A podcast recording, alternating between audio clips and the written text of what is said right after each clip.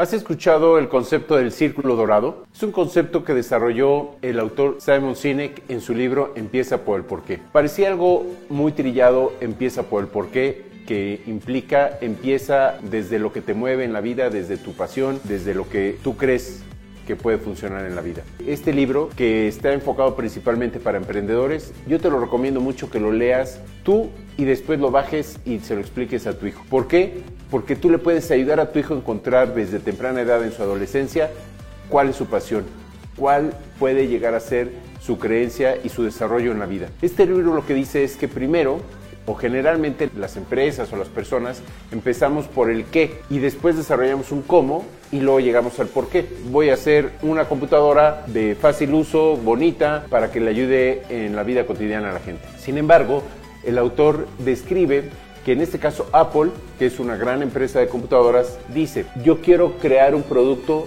para gente diferente, que piensa de manera disruptiva. Para eso voy entonces a hacer una computadora bonita, de fácil uso, de fácil manejo, que le ayude a hacer mucho más fácil sus, sus tareas en la vida. ¿Quieres comprar una? Si notaste la diferencia, una cosa es empezar por la computadora y el otro es empezar a pensar el por qué tengo que hacer una computadora. Esa es una gran diferencia que los grandes pensadores e inspiradores como Martin Luther King han conseguido trascender en la vida. Martin Luther King es otro gran ejemplo. ¿Cómo fue que Martin Luther King en su gran discurso en Washington frente al Lincoln Memorial, Tengo un sueño, congregó a tanta gente sin redes sociales? Eso fue por la gran pasión y la gran creencia que él tenía de cambiar al mundo y tener un mundo mucho más inclusivo. Esos son los grandes cambios y los grandes diferenciales en cuando alguien hacemos las cosas por pasión o cuando lo hacemos porque hay que hacerlas. Yo te invito a que con tu hijo descubras cómo él puede hacer las cosas desde adentro, desde su creencia,